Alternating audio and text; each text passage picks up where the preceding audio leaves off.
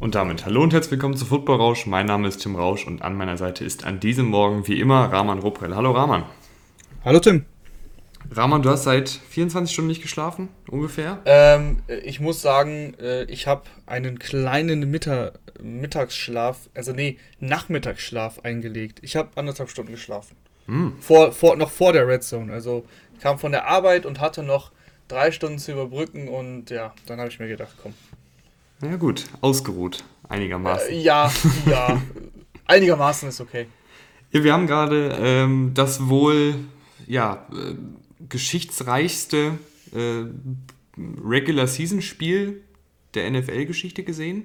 Patriots gegen Buccaneers. Äh, ich glaube, es gab noch nie so viel Vorbericht, nie, noch nie so viel Kommentare, Analysen, Meinungsstücke und, und, und, und, und ähm, zu Bradys Rückkehr nach New England. Und jetzt ist das Spiel vorbei. Ähm, die Patriots verlieren ganz knapp. Äh, 17 zu 19 und ich würde sagen, Raman, wir starten damit direkt rein, oder? Ja, ja, auf jeden Fall. Also, Spiel gerade hier noch zu Ende geschaut. Ähm, anstrengendes Spiel. Anstrengendes Spiel, äh, weil es viel geregnet hat. Es kam am Anfang auch irgendwie gar kein Spielfluss so richtig. Äh, also, es gab keinen richtigen Spielfluss. Äh, es gab ein paar Strafen, die dann dafür gesorgt haben, dass die, die Patriots am Anfang des Spiels so das Feld ein bisschen runtermarschieren konnten und dann auch in Führung gegangen sind mit dem ersten Touchdown. Aber wirklich so Spielfluss, ähm, das gab es dann erst so, ich glaube, so Ende des dritten Viertels. Da hatten die Bucks dann Drive mit über 50 Yards und Touchdown. Dann haben die Patriots gekontert, weil sie dann einfach eingesehen haben, dass das Laufspiel keinen Sinn hat, obwohl es so geregnet hat. Äh, die Patriots haben acht Laufversuche insgesamt für minus einen Yard. Ja, ihr habt richtig gehört, minus ein Yard. Damien Harris äh, hat vier Versuche für minus vier Yards. Und das einzige erfolgreiche Play war äh, Nelson Aguilar für vier Yards. Also das war, es war kein Laufspiel existent. Es gab es einfach nicht. Ähm, als sie das verstanden haben, dass es halt nicht geht, sie haben es davor auch nicht oft gemacht. Ich meine, es waren acht, acht Laufversuche. Äh, da ging es tatsächlich dann ganz gut. Viel mit Play-Action gearbeitet, obwohl sie sowieso nicht laufen wollten. Aber das ist ja wieder die alte Leier. Ja, Play-Action funktioniert auch, wenn der Laufspiel nicht funktioniert. Und Mac Jones, fand ich, sah dann auch ganz gut aus. Ähm, er hatte zwar eine Interception im ersten Viertel, aber das war so ein bisschen auch die Schuld von Aguilar, glaube ich, war es, der den Ball da so durch die Finger rutschen lässt. Also war jetzt nicht wirklich äh, der Fehler von, von Mac Jones. Und äh, allgemein immer, wenn die Bucks auch Pressure geschickt haben, war Mac Jones sehr, sehr gut. Also zwischendurch haben sie eine Statistik reingeworfen, da war es irgendwie 12 von 14 mit einem Touchdown und die, eben dieser eine Pick, aber das war, wie gesagt, nicht sein Fehler. Ja, und da war es so ein bisschen so ein Hin und Her. Und die Patriots hatten, die, hatten sogar die Chance zum Sieg äh, bei, bei 16 zu 17. Aber dann finde ich, und ich bin gespannt, was du dazu sagst, eine bisschen merkwürdige Entscheidung bei dem Wetter. Es hat wirklich richtig mhm. geregnet. Ähm, das Field Goal aus 56 Jahren zu kicken bei Vierter und Drei. Äh, es waren noch 55 Sekunden auf der Uhr, das heißt, sie haben ihn an den Pfosten gekickt, äh, bitter, bittererweise hätten sie das Field Goal auch gemacht, dann hätte immer noch Tom Brady 55 Sekunden mit zwei Timeouts gehabt. Deswegen habe ich nicht verstanden, dass du nicht versucht hast, erstmal das zu schaffen, das 4. und 3, weil das Field Goal war ja alles andere als safe und ich meine, im Endeffekt war es noch nicht drin. Und äh, du hättest halt auch noch die Uhr ein bisschen runterdrücken können. Was sagst du dazu? Herr Duramann, ich, ich, ich hätte dich eigentlich jetzt gerade, ich wollte dich genau das gleiche fragen. Ähm, mhm. Für mich war es auch, ich habe auch gelesen, dass Nick Folk angeschlagen in die Partie gegangen ist oder zumindest irgendwie an einer, an einer Verletzung ja, laboriert. Also Chris Collinsworth hat es ein paar Mal betont, auch eben, dass sein, sein Standfuß, da hat er irgend, irgendwas hatte er da. Also ja, und, was, und ich muss sagen, natürlich, es lässt sich jetzt wieder total leicht sagen. Ne? Hätten, hätten sie das Field Goal geschossen und Tom Brady hätte es nicht gepackt, äh, die, die Buccaneers nochmal das Feld runter zu dirigieren, dann säßen wir jetzt hier und hätten gesagt, ja, gute, gute Entscheidung, Bill, klasse Kick. Ähm, er weiß ich nicht, ob Falle, ich das gesagt hätte. Ja, also, aber. Also, es, ja, ich würde ja schon sagen, dass wir mh, unterscheiden können und differenzieren zwischen, zwischen einem richtigen, also einem guten äh, Resultat, einem guten Ergebnis oder eben einer richtigen Entscheidungsfindung. Und ich finde die Entscheidungsfindung bei 4. und 3, 56 Yards Field Goal mit einem Kicker Nick Folk, der äh, Berichten zufolge eine kleine Verletzung hatte, ähm, im Regen. Nick Folk, ist Career Long ist, glaube ich, 56 gewesen. Also Nick Folk ist jetzt auch keiner, wo du sagst, ey, der hat, das, der hat den Mega-Oberschenkel, also der kickt dir das. Ist kein rein. Justin Tucker, Raman sagt ist, doch. Ja, es ist halt kein Justin Tucker. Und Nick Folk ist wirklich nicht mal, also ich hätte Nick Folk jetzt so ähm, durchschnittlich eingeschätzt. Ich weiß, er hatte so eine Streak von irgendwie 35 in Folge, aber das waren nie so mega lange Dinger, sondern auch viele mittlere Ficos. Die macht er auch solide, hat er ja auch, äh, auch heute getroffen, aber naja, wie auch immer. Bei dem, also diese ganzen, äh, ganzen Aspekte, Wetter, kleine Verletzung, 4 und 3 ist machbar, die Uhr, die Timeouts, die die Bugs noch haben, fand ich es irgendwie, ähm, ja, ich hätte es anders entschieden, sagen wir es einfach so. Ja, es, es wäre aber auch, also ich, ich hätte es, glaube ich, auch äh, anders entschieden. Also ich, ich glaube, ich wäre auch dafür gegangen ähm, für, beim vierten und drei und hätte versucht, noch ein neues First Down zu kriegen. Es wäre aber auf der anderen Seite auch echt eine geile Story gewesen. Field Goal geht rein und dann marschiert Brady im Patriots Stadion. Ja. Ja, Wie in alten wir, Zeiten nochmal das Feld runter. Ja, das hätten wir natürlich alle gern gesehen, deswegen äh, wirklich schade, dass er es nicht getroffen hat. Das war ja auch sauknapp, ne? Der, mhm. Ich sag mal so, aus 54 geht der rein. Da hat nicht viel gefehlt, aber im Endeffekt, ähm, ja, hat Brady, hat Brady das, äh, die Revanche gewonnen. Aber es war, fand ich, äh, taktisch auf äh, sehr hohem Niveau. Also die, die Patriots, wie sie da. Ja, es, hat, es hatte so ein bisschen äh, Rams Patriots Super Bowl Vibes, fand ich. Mhm. Ja, klar, dieses, dieses Low-Scoring, äh, viele Field Goals. Ich fand Raman, sag mal, ja? Raman, sag mal, äh, Brady war ja auch jetzt alles andere als, als gut in der Partie, muss man fairerweise auch sagen. Gerade was, ja. die, was die tiefen Bälle angeht, waren, hat Bilder vorher die, die ähm, Scheinwerfer heller gedreht, war das Wetter so schlecht, was war los? Also das Wetter hat wirklich eine Rolle gespielt. Du hast es ein paar Mal gesehen, es gab die Szenen, glaube ich, es war kurz vor der Pause, da hat er Antonio Brown zweimal überworfen oder einmal zu weit nach rechts geworfen. Das Wetter hat eine Rolle gespielt. Er hatte jetzt im Endeffekt 50 Prozent bisschen mehr äh, angebracht, also so 5, 51% angebracht, äh, ist nicht viel. 270 Yards, kein Touchdown, auch keine Interception. Ich sag mal so, das war ein, mm, ja, im Fußball würde man sagen, es war ein Arbeitssieg. Ne? Es war halt, es hat ja gerade so gereicht. Es war nicht gut, aber im, im Endeffekt musste er auch nicht viel mehr machen, weil das Laufspiel gut funktioniert hat. Leonard Fournette sah richtig gut aus, muss man sagen. Also 20 Carries, 91 Yards ähm, der längste davon waren, waren 21 Yard Carry, also wenn man selbst, wenn man den abzieht, hast du immer noch äh, 19 Carries für 70 Yards, also das ist, äh, sind solide Werte. Und auch im Passspiel, drei Bälle gefangen für 47 Yards, diese, diese das, äh, nicht Interception, diese äh, Pass Interference rausgeholt, wo du mir auch äh, geschrieben hast, wir, wir haben vom, während des Spiels auch ein bisschen, bisschen gewhatsappt ähm, da wird auf einmal Leonard Fournette steil geschickt äh, auf eine, auf eine Go-Route und es klappt auch noch, weil er die Pass Interference rausholt gegen, gegen Van Neu. Äh, also der hatte eigentlich äh, der MVP des Spiels, würde ich sogar sagen, oder? Ja, jetzt, jetzt fällt mir gerade spontan auch niemand ein, der sonst jetzt irgendwie herausgeragt Also ich sag mal ist. so, in der, in, der, in der Offense hast du, hast du niemanden so gehabt, der sonst rausgeragt ist. Mike Evans noch mit, den, mit sieben Catches für 75 Yards, aber äh, da fällt mir sonst keiner ein. Und defensiv, sind wir ehrlich, also die Patriots hatten defensiv schon große Probleme. Das Laufspiel haben sie wie immer super gestoppt. Das kennen wir mittlerweile schon und das haben die Patriots ja auch dann irgendwann verstanden und haben es dann einfach ignoriert, das Laufspiel. Aber äh, gegen den Pass, Mac Jones, 31 von 40, klar, wie gesagt, dieser eine Pick, aber das war nicht sein Fehler. Ähm, das, das Trick-Play, Jacoby Myers hat sogar zwei Bälle geworfen. Äh, das eine war aber deutlich spektakulärer ganz zum Ende des Spiels, wo, wo Nelson Aguilar im Endeffekt den Ball gefangen hat. Ähm, das, sie haben da schon wenig Zugriff gehabt und das hat auch Gründe. Die, die Buccaneers äh, wirklich viele Verletzungsprobleme haben da noch im Spiel Carlton Davis verloren. Antoine Winfield Jr. hat sich äh, auch wohl eine Concussion zugezogen. Also die Secondary ist wirklich extrem ausgedünnt. Ja, äh, Richard Sherman wurde da ja, mehr oder weniger attackiert in Coverage.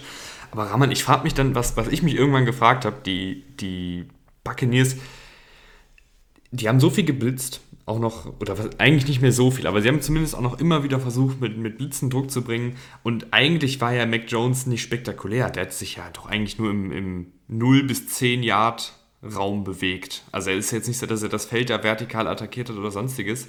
Und da habe ich mich dann schon irgendwie gefragt, warum sie da nicht mal ähm, underneath ein bisschen aggressiver verteidigen. Gerade so ein Sherman, der ja eigentlich auch die, die Erfahrung hat, mal auf so einen Ball zu geiern, sah jetzt in seinem Debüt nicht so ja, gut aus, aber, ja. er war natürlich auch erst, ist natürlich auch erst vor drei, ja. vier Tagen verpflichtet worden.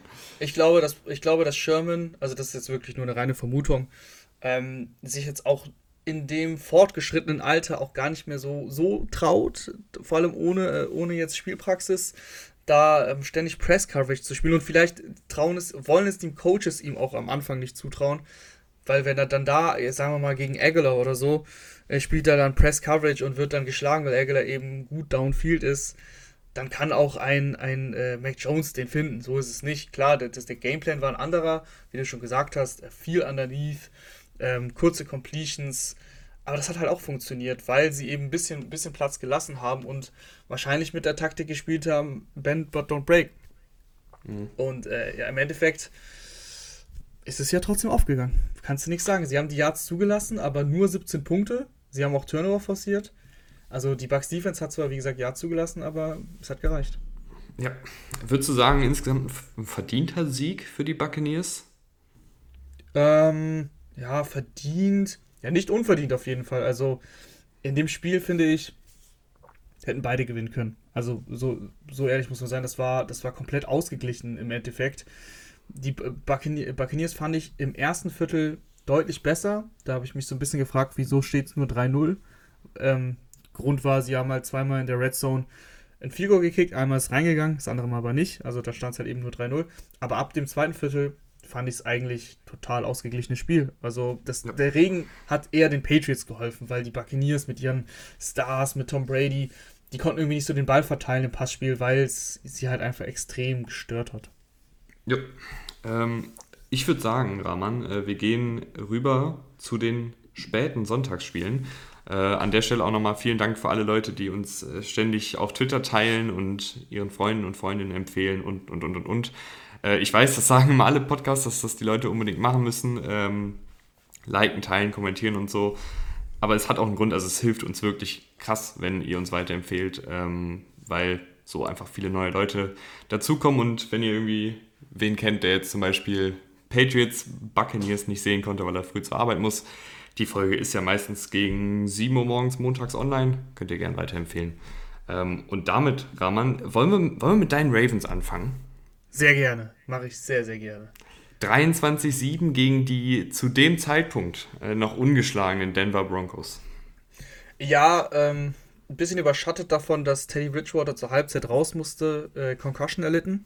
Drew Locke ist dann gekommen. Aber hm, die Ravens waren ja schon zur Halbzeit mit 17 zu 7 vorne und da war eben Teddy Bridgewater noch da. Das ist tatsächlich ein Career High gewesen für Lamar Jackson. 37 Pass Attempts in der Regular Season. Er hat dann auch im Interview, also in der Pressekonferenz danach gesagt, er wusste, er wurde so eingestellt, dass er das Spiel mit seinem Arm gewinnen muss, weil die Broncos eben gegen den Lauf sehr gut verteidigen. Und das hat er gut gemacht. 316 Yards, ein Touchdown.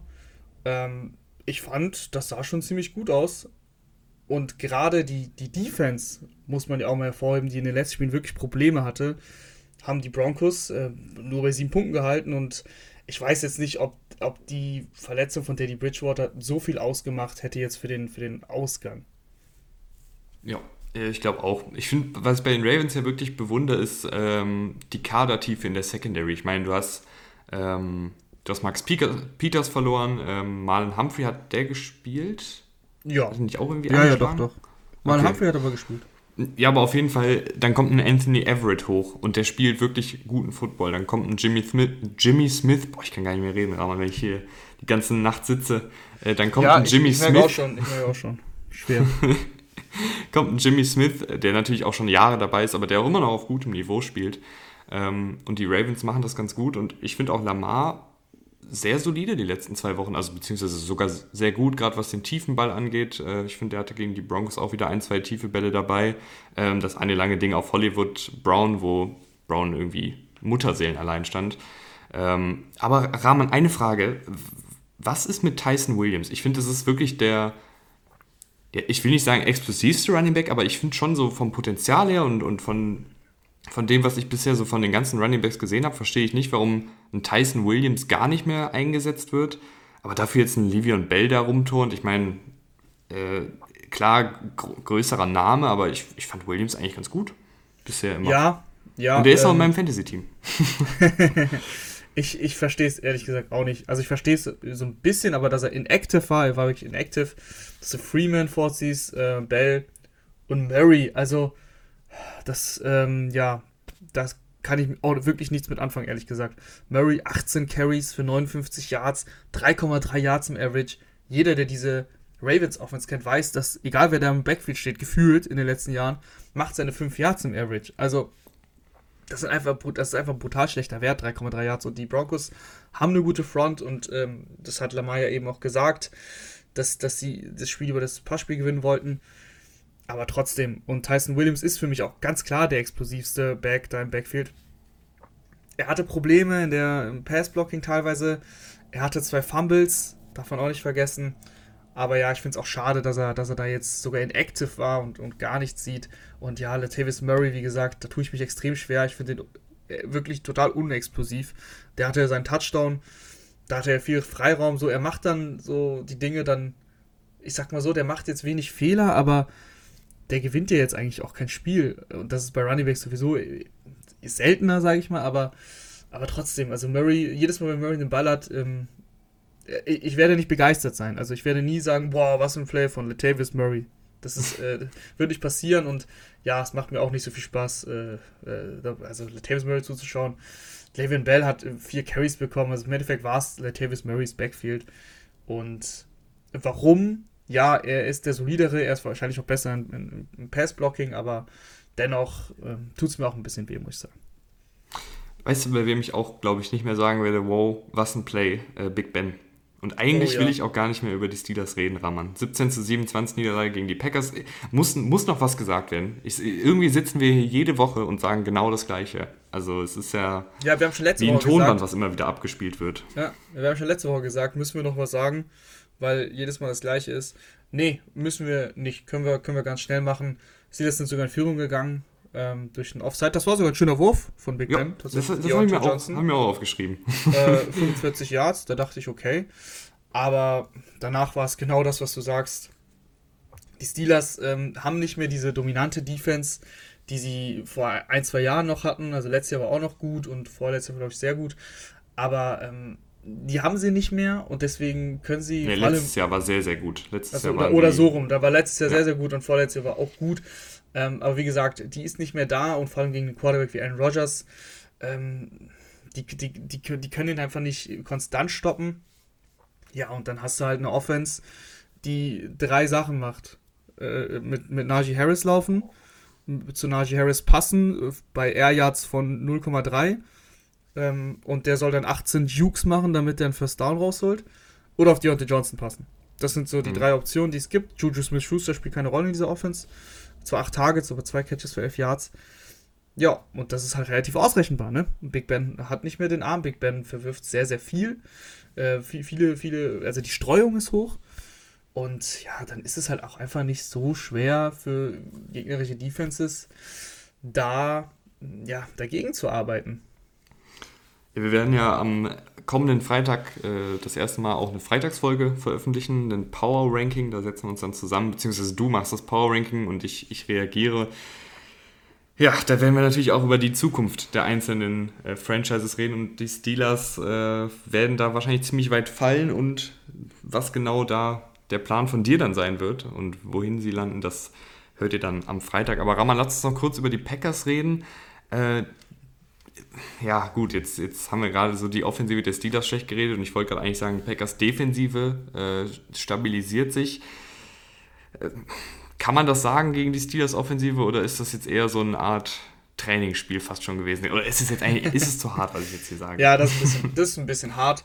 Die Packers Defense ähm, hat sich stabilisiert. Ich hatte ja vor der Saison gehofft, dass sie, dass sie wirklich gut sein kann. Ähm, die Verletzung von Zedarius Smith ist extrem bitter. Also der, das ist dein bester Pass-Rusher und dein zweitbester Spieler in dieser Defense. Ich glaube auch, dass, äh, dass Jay Alexander sich verletzt hat am Ende. Mhm. Aber und, soll wohl nicht ganz so tragisch sein. Okay, also das wäre natürlich sehr bitter. Äh, Rashan Gary war ja mein, meine Football-Rausch-Rakete. Letztes Spiel ähm, zwei Taggers verlost und einen Sack gehabt. Jetzt auch einen Sack gehabt, der kommt so langsam. Das war ja ein bisschen so meine Hoffnung.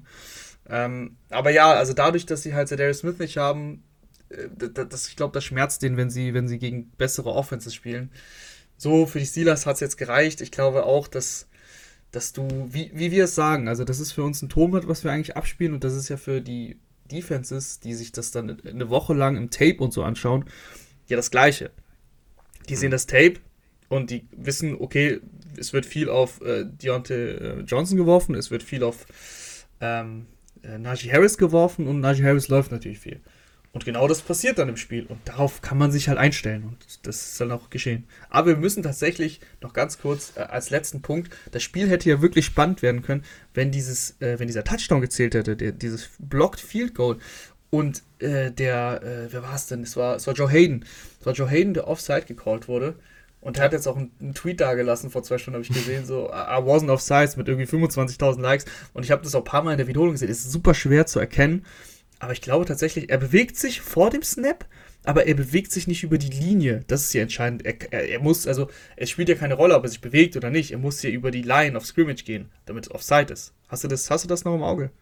Ja, ich, ich habe es im Auge. Es war ja eine Millimeterentscheidung. Also, Absolut, also das hätte das Spiel. Halt Millisekundenentscheidung. Halt, ich, ich glaube nicht, dass das Spiel komplett gekippt hätte, aber es wäre spannend geworden. Und äh, ja. Das sind halt die Plays, ähm, ja, die, äh, das sind die, sorry, ganz, das, das, den mhm. losgehen. Das sind die Plays, die die Steelers brauchen, so wie gegen die Bills in Woche 1. Die brauchen ein Defensive Big Play oder ein Special Teams Big Play, um solche Spiele äh, gewinnen zu können. Und das äh, kann natürlich nicht die Lösung sein, ne? Ja, die Schiris, finde ich, haben sich generell nicht so mit Ruhm bekleckert diesen Spieltag. Also es gab ähm, bei Vikings Browns, da kommen wir gleich zu, gab es eine äh, ganz, ganz fragwürdige Entscheidung. Holding Call gegen Thielen ganz am Ende. Äh, Carolina gegen Dallas wurde ein Fumble zu früh abgepfiffen. Ähm, jetzt auch gerade bei New England gegen, gegen Buccaneers gab es auch den einen oder anderen Call, wo man sich gefragt hat, hm, war das jetzt wirklich so? Ähm, nicht so eine sonderlich gute Leistung ja. der Unparteiischen dieses Wochenende. Ja, das ist immer ein schwieriges Thema. Also, also auch teilweise schwer zu urteilen. Also, weil auf die Schiedsrichter, auf den Schiedsrichtern rumreiten, das ist immer leicht. Und ähm, im Endeffekt gibt es so viele Plays, also wenn es jetzt nicht so glasklar ist, wo ich sage, okay, ganz am Ende des Spiels, das hat das Spiel jetzt ganz klar beeinflusst, dann äh, verzichte ich gern drauf, weil wie gesagt, ähm, es gibt so viele Plays und, und, so viele Plays, wo man das wieder gut machen kann und irgendwo gleicht sich das dann auch aus meistens. Deswegen ja. Aber wir können gerne, gerne. Ich, ich weiß nicht genau, nee, ähm, ich, ich, ich, muss jetzt nicht hier äh, den VAA auspacken bei jedem, bei jedem Spiel, mhm. das passt. Nee, ich, ich, ich hab's doch gerade nicht so im Kopf, welches, welches Play du bei, bei Thielen zum Beispiel meinst. Ähm, da gab es ganz am Ende äh, bei einem der letzten Plays Bilder, wie Thielen da gehalten wird in der Endzone. Ah, das, ah okay. das war ja relativ ja. knapp, das, Spiel. Aber bevor wir, bevor wir dahin kommen, äh, zum ja, ich würde sagen, somit der größten Überraschung an dem Spieltag. Die Cardinals gewinnen 37 zu 20 gegen die Rams und, und das Ergebnis ähm, liest sich noch ein bisschen knapper, als es eigentlich war. Also, die Cardinals haben die äh, Rams mehr oder weniger zerlegt. Ja, absolut. Also, ich äh, kann es ehrlich gesagt nicht glauben, ähm, dass das deutlich, vor allem so deutlich war. Aber die Rams, äh, die wirkten, ich finde, von Sekunde 1 an einfach nicht da nicht auf dem Platz, nicht ready, nicht mental ready. Ähm, da waren die Cardinals einfach irgendwie viel geiler auf den Sieg. Also das, das, klingt jetzt so richtig nach Floskeln, aber es war halt auch irgendwie so. Also diese Energie, aber die ist die Rams. Genau das, das, was wir wollten von Cliff Kingsbury. Ja, absolut, natürlich. Also mal äh, diese, mal diese Power, mal dieses auch die Spiele dann gewinnen. Äh, ja, das, natürlich. Man hat irgendwie also, so das Gefühl, die feuern aus allen Rohren. Mhm. Absolut. Also diese, die, ich meine, diese Energie, die die Rams letzte Woche hatten, das war diese Woche komplett bei den Cardinals und die Rams waren irgendwie total ausgelaugt irgendwie. Ähm, sind ja dann zur Halbzeit waren sie schon 24, 13 vorne, dann hatten sie direkt den Ball, haben sofort irgendwie, glaube ich, nochmal einen Touchdown gemacht. Also äh, keine Chance. Äh, Chase Edmonds äh, konnte man irgendwie nicht stoppen. Der hatte gut einen sehr langen Lauf dann. Das war, glaube ich, im vierten Viertel ist er nochmal für 54 Yards durchgebrochen, aber auch sonst, also 12 Carries für 120 insgesamt. Ist sehr, sehr gut. Äh, James Conner, gut, muss man jetzt eigentlich nicht viel sagen. Der ist halt der Goal-Line-Back.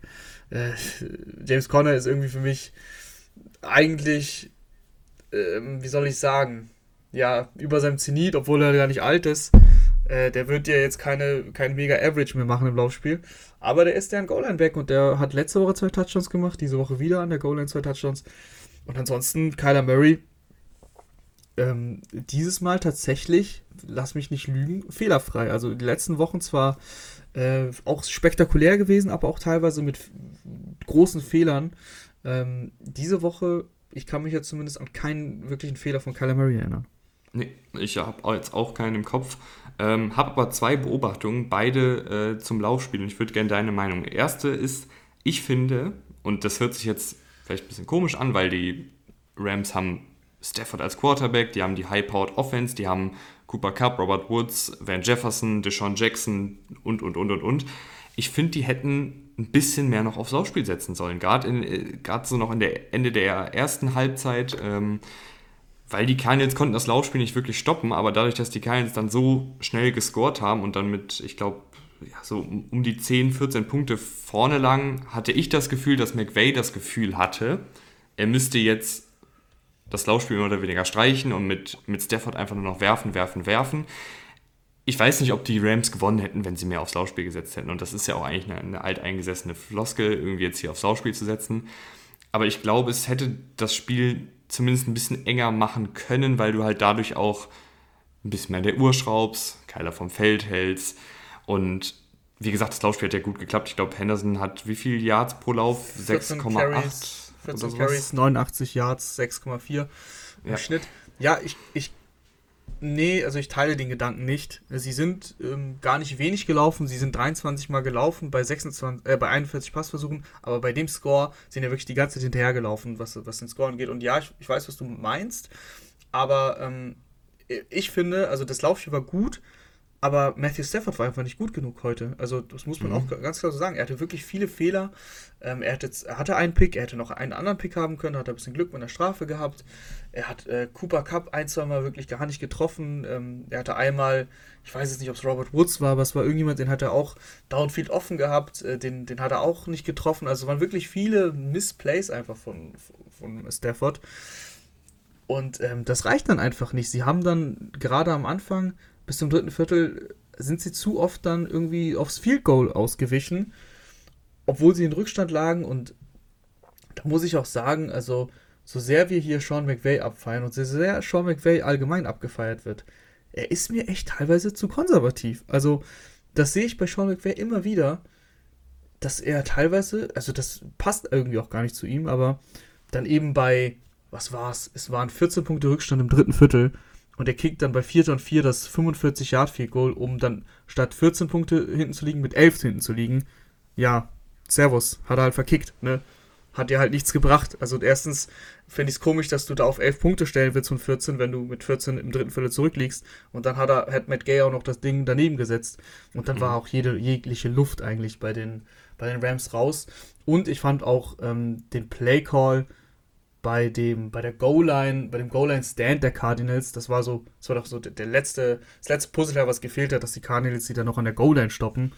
Ähm, sehr komisch. Bei, bei Fourth and Goal an der Half-Inch-Line, also wirklich, da hat ein halber Zentimeter gefühlt gefehlt, da in die, in die, in die Shotgun zu gehen, ohne Running Back im Backfield und auf eine reine Pick-Route zu setzen, also dass, dass Cooper Cup den Verteidiger von äh, Tyler Higby ein bisschen auf sich zieht und äh, so ein bisschen so eine Rub äh, entstehen lässt und dass Higby dann freien Touch hat. Keine Ahnung. Also ich, das, fand, das war mir zu einfallslos einfach. Also irgendwie, äh, ich fand McVay heute schlecht, ich fand Stafford schlecht. Das Laufspiel war gut, aber das reicht dann nicht. Ich hatte, ich hatte ja noch eine zweite Beobachtung, diesmal auf der Cardinals-Seite, was mir auch aufgefallen ist. Die Rams spielen ja diese Bend-Don't-Break-Defensive mit viel Cover 2. Ähm, die Safeties stehen da nicht so oft in der Box drin. Die Box ist generell nicht so vollgeladen. Die Rams bezahlen auch Linebacker traditionell nicht und haben jetzt auch keine Star-Linebacker im, im, Kader. Und das ermöglicht aber den, den Cardinals und diesen lauforientierten Teams sehr, sehr viel Freiraum, gerade weil die Box halt so leicht besetzt ist. Ähm, bei dem Lauf von Edmonds, den du eben angesprochen hast, war es zum Beispiel eine Read Option. Ähm, Murray liest den Defensive End, der Defensive End bleibt stehen, geht auf Murray und dann hatte Edmonds da wirklich, also der kon konnte da durchgaloppieren, da war niemand mehr in der Box. Ähm, müsste da dann gegen so ein Team wie die Cardinals, wie verteidigt man das überhaupt? Weil du hast ja auf der einen Seite willst du nicht von Murray und dem Laufspiel in Bo Grund und Boden gelaufen werden, aber Murray ist ja gleichzeitig auch jemand, der dich natürlich auch vertikal und tief schlagen kann. Das ist ja gerade eigentlich das, was diese Defensive halt mehr oder weniger verhindern will. Ja, ich sag Gibt's mal so bei überhaupt dem, eine Lösung? ja, na, ja, natürlich. Bei dem einen Play, ähm, dieser, dieser 54-Yard-Lauf, der jetzt auch die Statistiken dann zum Beispiel von, von Edmonds natürlich sehr gut aussehen lässt. Allgemein sind sie für 216 Yards gelaufen, also das ist natürlich, das sind super Werte. Aber bei diesem, bei diesem Lauf, das war ein Dritter und Sieben an der eigenen Goal-Line. Klar, der eigenen Goal-Line lässt du auch mal bei Third Down laufen, aber ich, ich glaube, das, da sind die Rams einfach auf einem falschen Fuß erwischt worden. Also wie das ganze Spiel, es hat einfach gepasst, dass sie da dann mit dem Pass gerechnet haben, was ich auch verstehen kann, logischerweise bei Dritter und Sieben. Aber ja, dann sind sie, weil die Box so leer war, das hat halt natürlich ein Murray gesehen, haben sie diesen Lauf eingesteuert und da war da noch keiner. Insgesamt ähm, schwierig. Also ich, James Conner ist 18 Mal für 50 Yards gelaufen. Ist jetzt nicht so, dass sie den Lauf da nicht stoppen konnten. Äh, also da, das, ich glaube, das ist, da würde ich jetzt nicht so viel dran hängen. Die, die Rams, schon, die, schon jetzt die ganze Saison, das war die erste Niederlage, aber auch in den drei Spielen, die sie gewonnen haben, Yards haben sie zugelassen. Also die Rams haben eine Defense, die qualitativ äh, nicht so hochwertig besetzt ist durch auch die Abgänge, dass sie jetzt ähm, ja so eine Sh Shutdown-Defense spielen können. Also die lassen die ja zu, du hast es richtig gesagt, dieses, dieses Band but don't break. Und das klappt meistens, weil sie dann irgendwann im Laufe des Spiels, weil sie ja wirklich immer diese, diese Completions zwar zulassen, aber trotzdem noch halten und dann irgendwann kommt halt äh, das Big Play von Aaron Donald, da kommt der Strip Sack oder da kommt der Sack, dass du jemanden aus der Fico Range treibst oder dass du jemanden zum Fico zwingst. Äh, Ramsey macht dann Play, also das, das passiert ja eigentlich ziemlich regelmäßig obwohl du viele Yards zulässt. Aber wie gesagt, heute war das einfach nicht der Tag der Rams. Da ist nicht viel passiert. Ähm, die Cardinals äh, hatten einfach äh, keine großen Probleme. Es hat einfach auch bei den Cardinals hat fast alles geklappt und bei den Rams eigentlich gar nichts. Im anderen äh, Division-Duell in der NFC West haben die Seahawks 28 zu 21 gegen die San Francisco 49ers gewonnen. Und Rahman, da muss ich anfangen mit den Seahawks, weil äh, nach dem ersten Viertel habe ich gedacht, okay, wird jetzt hier wirklich der, der Panikknopf gedrückt, weil wie die Seahawks in die Partie gestartet sind mit dem Hintergrund, dass sie ohnehin 1 und 2 stehen, sah nicht gut aus. Das sah eher aus wie 2020 Seahawks und zwar nicht der erste Teil. Ja, ähm, also die Seahawks sind wirklich mit einem blauen Auge davon gekommen. Das, das ist jetzt nämlich der Punkt, den ich eben angesprochen hatte. Nur weil die Seahawks jetzt gewonnen haben, heißt das ja nicht, dass wir sagen, oh, das war, das war super, das war alles spitze. Die Seahawks haben in der ersten Halbzeit bis zum letzten Drive, wo sie den Touchdown mit, mit Metcalf machen, ähm, ich glaube, negativ Passing Yards gehabt oder negativ allgemein Yards, weil sie paar Mal, also weil äh, Russell Wilson gesackt wurde paar Mal. Da ging gar nichts, da ging wirklich nichts zusammen und ähm, da hatten sie, ich sag mal, in Anführungsstrichen Glück. Natürlich ist das kein Glück, wenn, wenn Jimmy G eine Interception wirft, da hast du ja auch ein Defensive Play gemacht, aber die 49ers sind auch nicht in Gang gekommen. Die 49ers haben Robbie Gold nicht gehabt. Der hat sich dann im Auf, beim Aufwärmen verletzt. Das heißt, die haben Field Goal gemisst, weil ihr Panther dann gekickt hat. Sie haben auch einen extra Point mal gemisst. Also die 49ers hatten ihre ganz eigenen Probleme, aber die Seahawks hatten ein bisschen Glück, in Anführungsstrichen, weil sie halt dranbleiben konnten, weil sie bis, bis zur Halbzeit null Punkte hatten, aber die 49ers hatten halt auch nur sieben. Und ähm, dann haben sie eben den Ausgleich gemacht und dann kamen sie so ein bisschen in Gang und hatten dann auch wieder Glück. Also das soll jetzt nicht so, sollen keine Ausreden sein für die 49ers und ich gönne den Seahawks auch der, ihren Sieg. Ähm, aber es ist natürlich so ein bisschen Glück, wenn der, wenn der Returner, der äh, Trent Cannon, ähm, erst den Ball fummelt, dann hat er ihn, aber dann entscheidet er sich, nochmal aufzustehen und noch zwei Yards zu gewinnen, um ihn dann wieder zu fummeln. Also das ist dann auch leider selten dämlich von, von Trent Ken. Ähm, und dann haben sie sofort wieder einen Touchdown gemacht und das war ein super Play von Russell Wilson. Das war die Russell Wilson Magic. Er ist eigentlich schon gesackt, er kommt irgendwie raus und dann findet er natürlich auch Freddy Swain für den Touchdown und plötzlich hast du das Spiel in, in wenigen Minuten nicht nur gedreht, sondern du hast noch einen Touchdown draufgelegt. Dann hast du auf einmal mit 21-7 geführt. Äh, zwischenzeitlich war dann Jimmy Garoppolo raus, also er ist, glaube ich, genau zur Halbzeit rausgegangen, weil er eine Wadenverletzung hat. Ähm, und dann hat Trey Lance gespielt und Trey Lance, ja, wirkte halt sehr unsicher. Also er hatte diesen einen langen Touch auf Debo, das war eine Busted Coverage.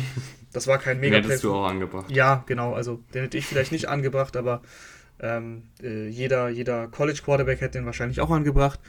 Und das war's aber. Dann hatte er lange 1 von 6 und dieser 1, dieser eine Pass war halt genau dieses Play von Debo. Ja, und das, ähm, ich glaube einfach, dass, also es gibt Gründe, warum, warum Kyle Shanahan Trey Lance nicht spielen lässt, also ihn nicht startet. Ähm, und die, sind, die waren offensichtlich, der braucht noch Zeit. Du siehst natürlich die Anlagen. Also, das macht deutlich mehr Spaß, einem Trey Lance zuzugucken als Jimmy Garoppolo. Und die Frage ist, macht, also bringt es Trey Lance mehr jetzt zu starten? Ich meine, jetzt wird er starten, weil ich habe gelesen, dass es vielleicht schon so zwei, drei Wochen dauern könnte mit Garoppolo. Ähm, bringt es Trey Lance mehr zu starten und seine Erfahrung zu sammeln oder bringt es ihm mehr quasi zu, zu, auf der Bank zu sitzen und von, von Shannon und, und Jimmy G zu lernen? Ne? Das ist ja immer diese klassische Frage. Mhm. Was bringt einem jetzt mehr? Kann ich dir jetzt äh, final auch nicht beantworten. Ich finde es aber trotzdem cool, dass wir ihn jetzt sehen. Und ähm, ja, das, das, das war automatisch dann der Grund, warum die Seahawks dann relativ ungefährdet gewonnen haben. Ja, ich, ich fand, ähm, beziehungsweise jetzt in die Zukunft geblickt, ich finde schon interessant, was jetzt äh, Kyle Shanahan, ich wollte gerade schon McVay sagen, aber den hatten wir ja gerade, Kyle Shanahan ähm, mit Trey Lance macht. Also wenn er jetzt dann wirklich eine Woche Zeit hat, auch den Gameplan auf ihn auszurichten, die Read Options, die Play-Action-Pässe und sowas auf ihn auszurichten, ähm, wie die Offensive dann aussieht, weil auf der einen Seite finde ich auch immer ein bisschen krass, wie, wie schlecht Jimmy Garoppolo geredet wird, weil ich finde ihn eigentlich, ich finde ihn halt okay, aber halt mehr nicht, aber auch nicht weniger und ich glaube, einige Teams wären zufrieden, wenn sie einen Quarterback hätten, der okay ist. Und ich bin gespannt, was die 49ers mit ihm jetzt machen. Ich, ich glaube, es ist vielleicht nicht so schlecht gewesen, dass er jetzt die ersten Spiele nicht gespielt hat, weil wie du gesagt hast, er sah halt noch ein bisschen wild aus gegen eine Seahawks-Defensive, die jetzt nicht sonderlich äh, gut ist. Äh, hatten die meisten Yards zugelassen vor ja. diesem Spieltag, also 440 im Schnitt. Ähm, ja, ich bin gespannt. Ich bin gespannt, was Trey Und Lance übrigens, also das waren auch dieses Spiel, äh, warte, lass mich kurz zusammenrechnen, 400, äh, über 460 Yards, also sie werden die schlechteste Defense, was Yards erlaubt angeht, bleiben. Da kann man sich jetzt auch wieder herz, herzlich drüber streiten, welchen Aspekt man da zählen soll, bei einer, wenn man eine Defense misst, die ja zugelassenen Yards. Äh, ist es immer ein bisschen schwierig, aber trotzdem, die, die Seahawks Defense, die bleibt auf jeden Fall löchrig. Die bleibt löchrig. Ähm, und wir gehen rüber ins frühe Fensterrahmen, aber vorher noch kurz in die Werbung. Bis gleich. Bis gleich. Egal ob ihr euch bei Lieferando eine Pizza bestellt, bei Nike das Trikot eures Lieblingsspielers holt oder eine neue Playstation bei Saturn ordert. Mit MyWorld kriegt ihr bei jedem Einkauf Geld zurück, also Cashback, und könnt es euch auf euer Konto auszahlen lassen. Obendrauf sammelt ihr noch Treuepunkte. Das Ganze ist komplett kostenlos. Link dazu ist unten in der Beschreibung. Und wie meine Oma schon sagte, wer den Cent nicht ehrt, der die Millionen nicht wert. Und jetzt weiterhin viel Spaß mit der Folge. Und da sind wir wieder. Und Rahman, ich würde sagen, wir fangen an mit den Carolina Panthers. Äh, die Panthers verlieren 36 zu 28 äh, gegen die Dallas Cowboys. Und ich muss wirklich sagen, Rahman, äh, Dak Prescott beeindruckt mich diese Saison wirklich richtig. Also ich, ich war ja nie der allergrößte Prescott-Fan, aber ich finde, er hat, er hat in dieser Saison nochmal so einen Schritt nach vorne gemacht in Sachen Pocket-Präsenz, äh, das Lesen von Defensiven, also wie schnell er den Ball los wird und, und wie er auch die Defensiven seziert und wie er die Coverages schnell erkennt. Und die Panthers sind da wirklich keine leichte Aufgabe, weil die Panthers viel rotieren nach dem Snap und vor dem Snap viel mit Verwirrung arbeiten. Ähm, und ich finde die Art und Weise, wie Prescott die Panthers-Defensive zerlegt hat, war wirklich sehr, sehr gut. Ja, aber man muss auch sagen, die erste Halbzeit war sehr ausgeglichen. Und ähm, das Laufspiel hat sehr gut, also sehr, sehr gut funktioniert. Im Endeffekt hat Dak Prescott gar nicht so viel gemacht. 14 Completions bei 22 Versuchen, 188 Yards. Das ist halt äh, auch ein sehr guter Schnitt, muss man sagen, ähm, bei 14 Completions. Aber Elliott ist für 20, äh, bei 20 Läufen für 143 Yards gelaufen. Pollard hat noch 67 Yards draufgelegt. Deck selber 35 Yards bei 4 Carries. Also 245 Yards auf dem Boden sieben Yards im Schnitt im Laufspiel, das ist schon extrem viel. Und das hat halt, das hilft natürlich, ne? Das hilft dir. Ähm, teilweise die, die Panthers Defense heute halt schon noch ein bisschen wild, vor allem in der zweiten Halbzeit dann gewesen. Ähm, gerade die Tight Ends hatte ich das Gefühl, hatten sie Probleme zu covern. Also äh, Dalton Schulz, äh, sechs Catches gehabt, Blake Jarvis nur einen, aber das war halt auch für einen Touchdown. Hm, und dann hat es dann eigentlich auch gereicht, tatsächlich. Es hat dann, es hat dann gereicht, so ein bisschen zu verwalten, weil, wie gesagt, stand, stand uh, unentschieden quasi zur Pause. Sie waren sogar mit einem Punkt vorne. Aber dann hatten, hatte Sam Darnold äh, sogar zwei Interceptions. Ähm, und dann haben sie daraus gescored und plötzlich stand es äh, statt 13, 14 irgendwie 36, 14. Das ging echt schnell. Die Panthers, äh, die Panthers, die Cowboys haben 20 Punkte im dritten gemacht. Und ja, Dak Prescott hatte schon vor dem Spiel ähm, die höchste Completion Percentage. Und ja, 14 von 22, das, das, äh, damit steigert er seinen Schnitt nicht. Er hatte, er hatte irgendwie fast 78 Prozent ähm, bis zu diesem Zeitpunkt.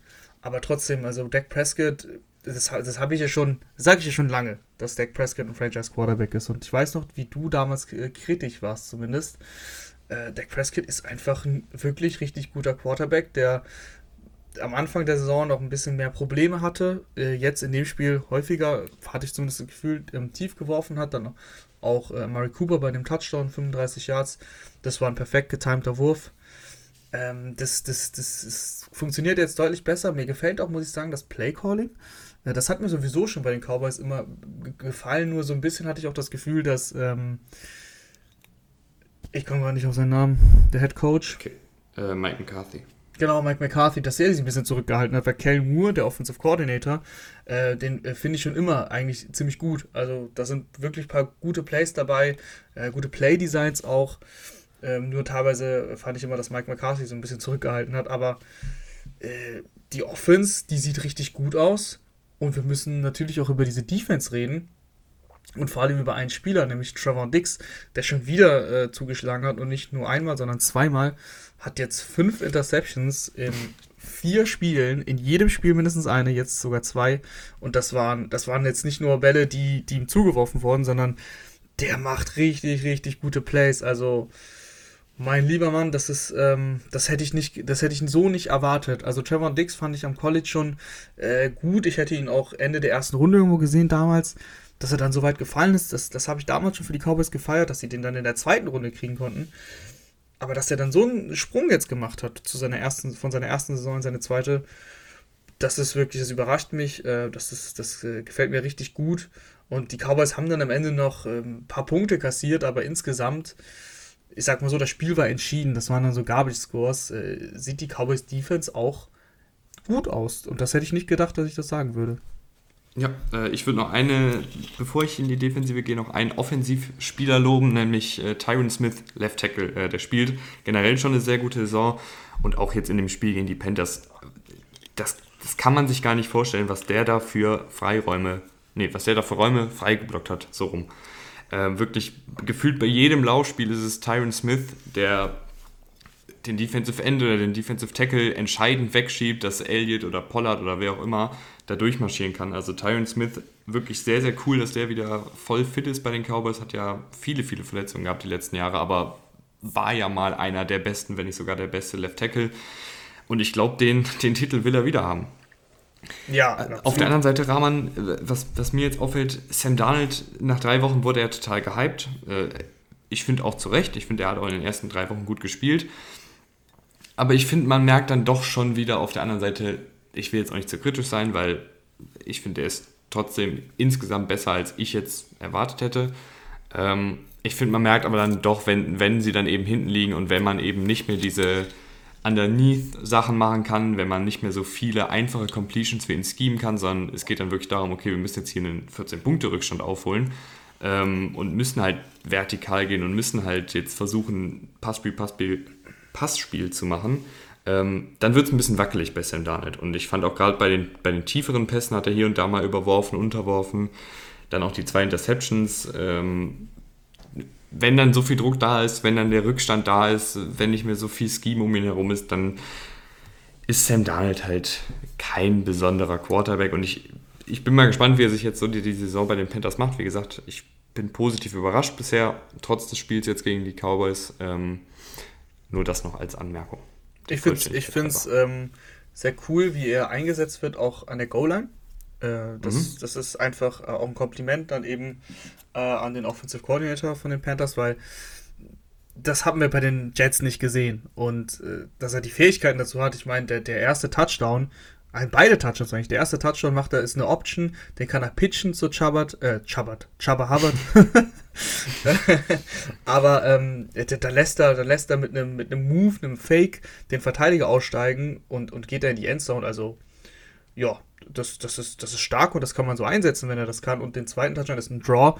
Und auch da geht der volle Pulle rein und, und auch noch mit der Schulter, hat keine Angst. Das sehe ich von anderen Quarterbacks anders. Also, das hat mir wirklich gut gefallen.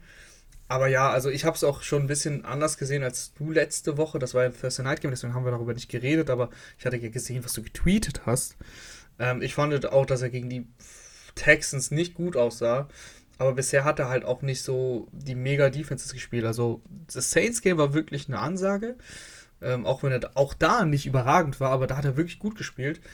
Aber ansonsten ähm, haben sie Woche 1 gegen die Jets gespielt. Äh, schwer, schwer, schwer messbar das, das Jets-Spiel, vor allem in Woche 1. Und ähm, Woche, Woche 3 war halt Texans. Und auch da fand ich ihn jetzt nicht gut. Er war okay.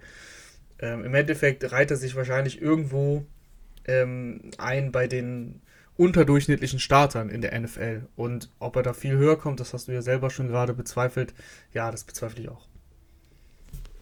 Ich finde, die anderen frühen Spieler haben nicht ganz so viele Takeaways hergegeben. Deswegen ähm, würde ich die jetzt recht schnell abfrühstücken, ähm, um das Football-Frühstück dann auch fertig zu machen. Äh, angefangen, äh, du hast gerade die New York Jets schon angesprochen. Ähm, die New York Jets holen den ersten Saisonsieg. 27-24 gegen ein verletzungsgeplagtes Titans-Team, muss man dazu sagen.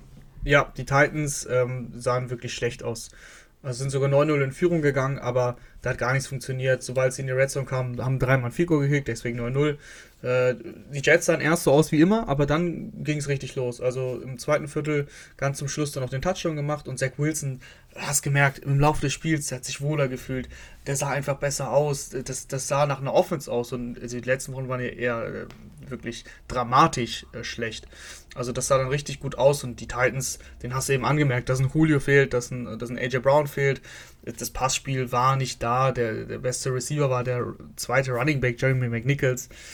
Ähm, das ist, das ist, das ist hart, aber trotzdem muss ich sagen, äh, Jets wirklich gut gespielt. Äh, freut mich für Zach Wilson, dass er ähm, seinen ersten Sieg geholt hat und wirklich auch gut aussah. Aber die Tennessee Titans, äh, boah, um die muss man sich Sorgen machen. Also defensiv gerade fand ich ähm, in der zweiten Halbzeit erschreckend, also was die alles zugelassen haben. Mhm. Ja, ich glaube, wir, wir werden ja eh über alle Teams äh, am Freitag nochmal reden. Ähm, wo die, ich finde bei den Titans halt immer die Sache, wenn dieses wenn das Laufspiel mit Henry und den anschließenden tiefen Play-Action-Pässen auf AJ Brown und Julio Jones nicht funktioniert und Tannehill dann einfach klassisches Dropback-Passing-Game machen muss, dann ist er halt einfach nicht so gut. Wenn dann auch noch natürlich der Druck kommt, weil die Offensive Line nicht gut war, das muss man kann er nicht so viel machen. Vor allen Dingen ohne sagen, die Receiver. Ja. Ähm, 6-6. Ähm, also 6, 6 ja. Mal wurde er, glaube ich, gesackt oder war sogar. Nee, 7, sorry. 7, 6 das ist einfach zu viel. Also der Ryan Tannehill war der Letzte, der an dieser Niederlage, finde ich, Schuld hatte. Ja, nee, hat er auch nicht. Ich wollte, das war nur eher so generell. Mhm. Ich weiß, nee, ich weiß, ich, ich, ich mache mir einfach Sorgen um die Titans. Also ich, ich bin mhm. wirklich sehr negativ überrascht gewesen. Wirklich 7-6, du hast schon Chandler Jones so viel zugelassen. Äh, gegen, gegen die Jets Defense, das habe ich letzte Woche schon gesagt, die besser ist, als man denkt. Weil ähm, ja. die hat Schwierigkeiten, weil sie von der Offense wenig Entlastung bekommen hat. Aber die haben die Titans in der Red Zone dreimal bei dem Vielkur gehalten oder quasi nah dran an der Red Zone. Nur zwei Touchdowns zugelassen. Also die, die Jets Defense, die, die macht schon, also die, die macht Spaß, es ist vielleicht ein bisschen viel, aber ähm, die macht zumindest Hoffnung und die hat sehr, sehr viel Potenzial. Gehen wir rüber zu den Chiefs, die 42 zu 30 gegen die Eagles gewinnen. In einem Spiel, was lange sehr, sehr knapp war, ähm, weil die Chiefs defensiv einfach nicht gut ist bisher was aber auch nicht ungewöhnlich ist für äh, Steve Spagnolo. Da ist irgendwie immer im September. Äh, geht Wir sind da, schon im Oktober. Die, Ah ja, stimmt. Ja, aber äh, trotzdem geht am Anfang der Saison immer die, die wilde Achterbahnfahrt los und dann gegen Ende des Jahres verbessert sich die Chiefs-Defensive immer auf magische Art und Weise. Ähm, ich fand, es war ein unterhaltsames Spiel. Ich fand, das, das Play-Calling von Andy Reid gerade in der Offensive war halt wieder unfassbar kreativ. Ich finde, es ist immer wieder sehr, sehr schön anzusehen und ich würde mir wünschen, dass sich da so ein paar andere Teams mal eine Scheibe von abschneiden, weil es ist halt eine Liga, wo viel kopiert wird. Warum dann nicht mal ein paar Sachen kopieren, die die Chiefs machen? Ähm, Gerade was äh, in der Red Zone da gemacht wird mit diesen Pässen zu den Tight Ends underneath, äh, das ist wirklich an Kreativität, finde ich, nicht zu überbieten, Rahman. Absolut und so spannend, wie du sagst, war es eigentlich gar nicht. Also zur, zur Halbzeit schon noch, aber. Nee, nee, nee ähm, am Ende war es dann nicht mehr spannend. Ja, genau. Also die Chiefs sind dann schon äh, Mitte des dritten Viertels dann weggezogen und dann Anfang des vierten haben sie dann entschieden mit dieser Tyreek Hill Bombe. Also Tyreek Hill übrigens 11 Catches, 186 Yards, drei Touchdowns. Äh, ein brutales Spiel. Das war eigentlich das Tyreek Hill Game. Ähm, Patrick Mahomes ich meine, ich habe irgendwie nichts anderes erwartet. Sie, sie standen 1 zu 2. Patrick Mahomes stand, glaube ich, noch nie mit einer negativen Bilanz da. Äh, Patrick Mahomes war noch nie letzter der in seiner Division. Und ähm, ja, das, das hat er nicht auf, konnte er nicht auf sich sitzen lassen. Fünf Touchdowns, also ich habe genau das Spiel erwartet. Ähm, aber Tyreek Hill wirklich, wirklich brutal. Und man muss sagen, es war nur Tyreek Hill im Passspiel. Also Danach kam Travis Kelsey mit, sage ich habe vier Catches für 23 Yards. Und ich habe extra nachgeschaut, Travis Kelsey hat seit zwei Jahren nicht so ein schlechtes Spiel gehabt. Mhm. Ähm, also, das war wirklich, das ist sehr, sehr untypisch für Travis Kelsey, dass er so gar nicht an dem Spiel teilnimmt. Aber ja, äh, da hat Tyreek Hill hat einfach gereicht und das Laufspiel hat auch sehr gut funktioniert, muss man sagen. Äh, ja. Es, äh, Funktioniert natürlich funktioniert ja. natürlich auch gut, weil Defensiven das vertikale Passspiel wegnehmen wollen und die Eagles haben halt wieder noch hinbekommen. Ja, logisch, aber man muss auch sagen, dass, dass das mit CEH ähm, ja, bisher noch nicht so eine super Ehe war, aber jetzt die letzten zwei Spiele zumindest jeweils über 100 Yards und auch effektiv gelaufen. Äh, ja, vielleicht wird das noch was mit Clyde Zeller. Ich, ich würde mir wünschen, dass sein Passspiel besser eingebunden wird, aber das wünscht sich, glaube ich, jeder und irgendwie passiert es halt einfach nicht. Er hatte jetzt zwei Catches, er hatte auch diesen, diesen Shuffle Pass gefangen zum Touchdown oder wie auch immer man das mhm. nennen möchte, Underhand. Ähm, aber sonst, also drei Targets, so keine Ahnung, irgendwie würde ich mir wünschen, dass, dass da, dass da Edward Zieler deutlich mehr eingebunden wird. Aber ja, trotzdem, äh, die Chiefs sind wieder in der Spur. Ja, äh, kurz noch ein positives Wort über die Eagles. Defensive Line hat wieder Ärger gemacht. Jalen Hurts äh, über weite Strecken solide, hier und da mal ein Pass verfehlt, aber insgesamt ein, ein grundsolider Auftritt der Eagles. Äh, gehen wir rüber äh, zum anderen New York-Team, was auch gewonnen hat. Äh, beide New Yorker Teams gewinnen.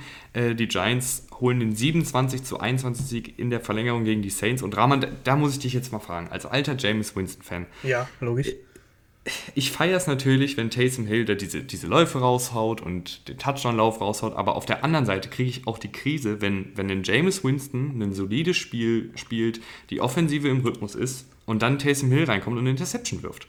Also irgendwie, ich, ich weiß, das ist so ein du musst mir, du musst mir kurz helfen. Schwert. Ja, du musst mir kurz helfen. Ich habe äh, die Red Zone geschaut und ich habe die Hill Interception verpasst. Wann war die?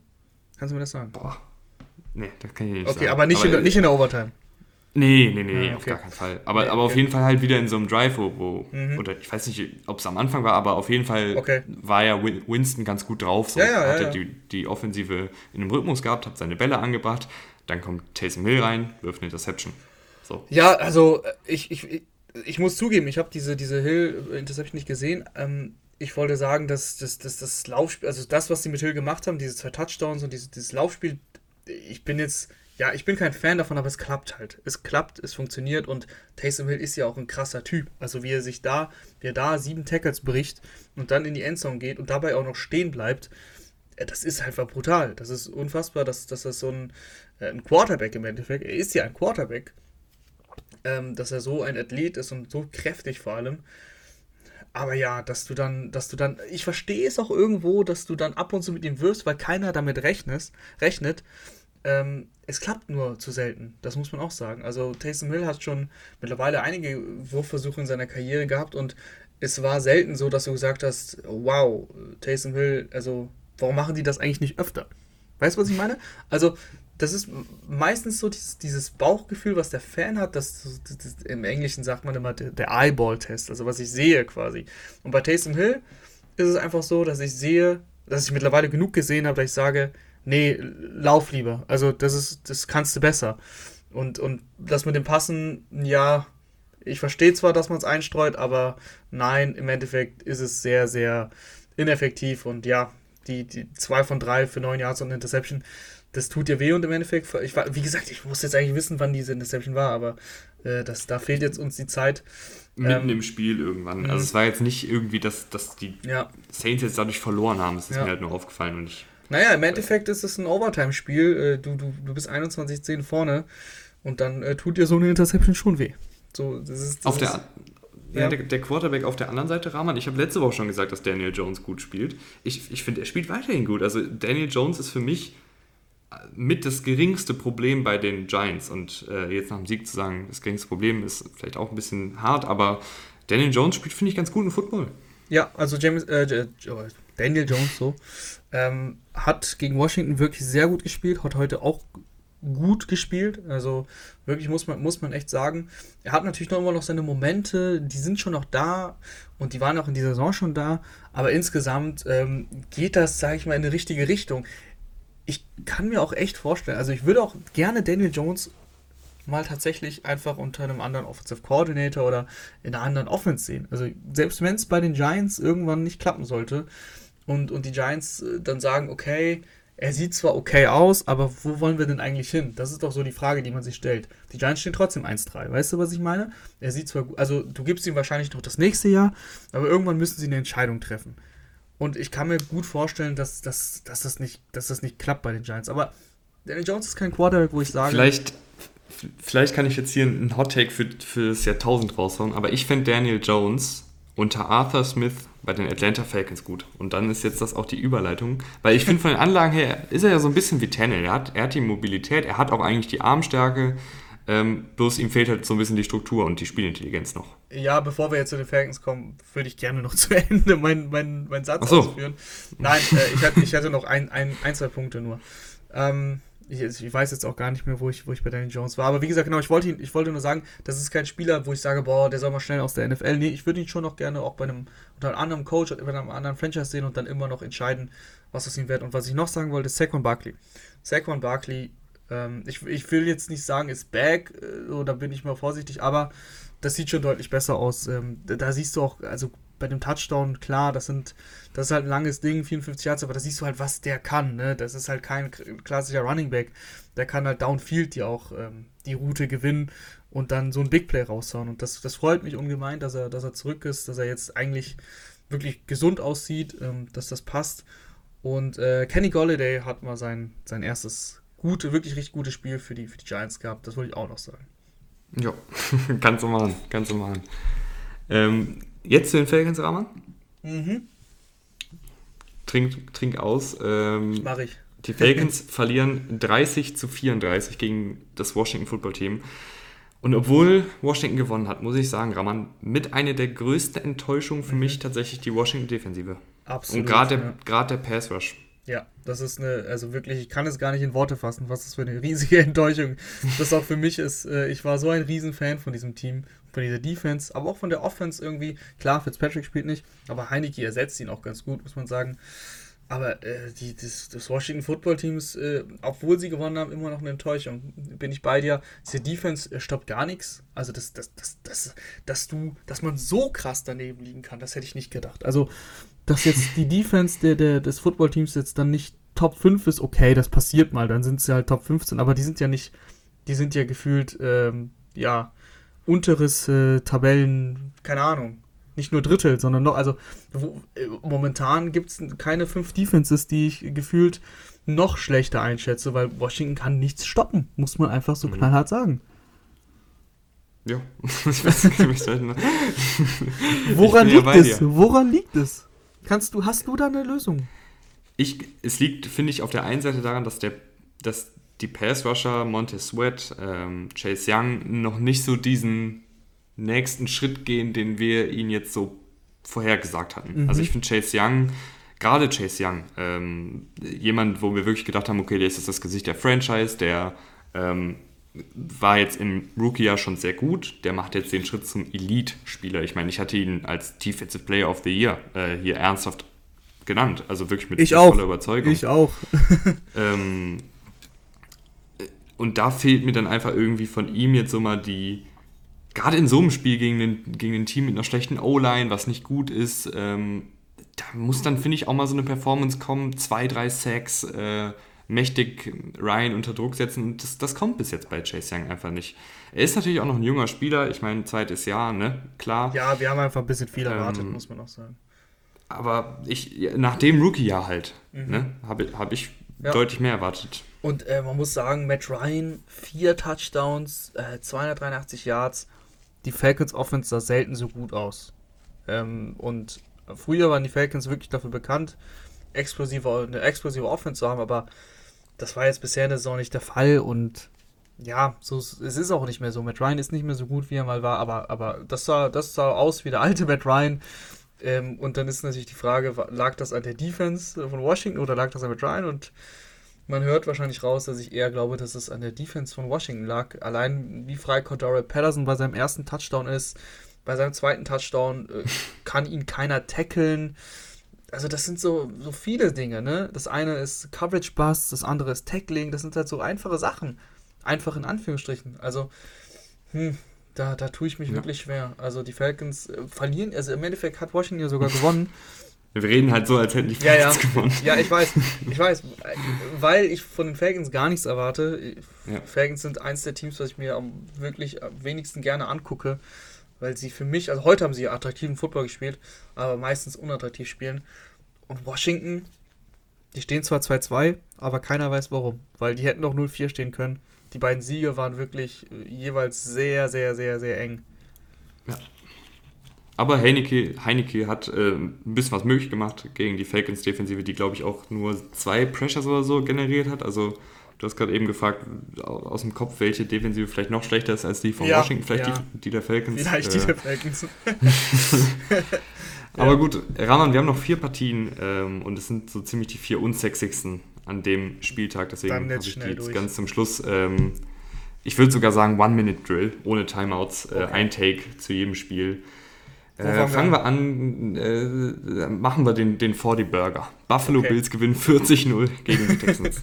ja, da muss man wirklich gar nichts zu sagen eigentlich. Davis Mills ist äh, ein Projekt, mehr nicht. Der muss jetzt starten. Vier Interceptions geworfen. Ähm, erst noch schlechtes Wetter gewesen. Die Bills sind sogar relativ schlecht reingekommen. Das hätte auch 50-0 ausgehen können. Die haben vier Field Goals gekickt, wo sie Touchdowns hätten machen können. Also hätte auch 60-0 ausgehen können. Die Texans sind mit Davis Mills einfach so kein NFL-Team. Ähm, ja.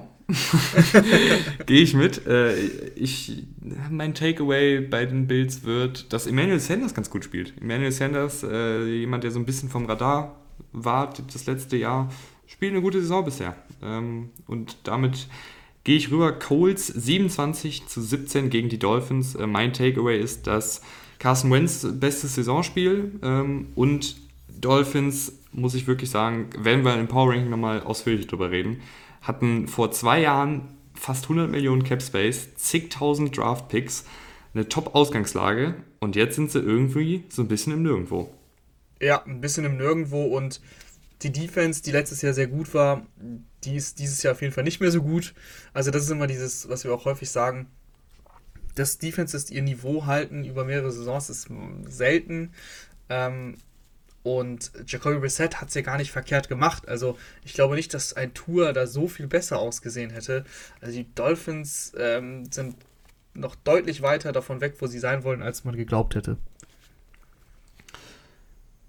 Chicago Bears gewinnen 24 zu 14 gegen die Detroit Lions. Mein Takeaway ist, Justin Fields hat endlich einen Gameplan bekommen, der auf ihn zugestimmt ist, mit viel Play-Action, ähm, mit viel Bewegung in der Offensive, mit Motion und vor allen Dingen hat er gegen eine Defensive gespielt, die natürlich nicht ganz so gut ist.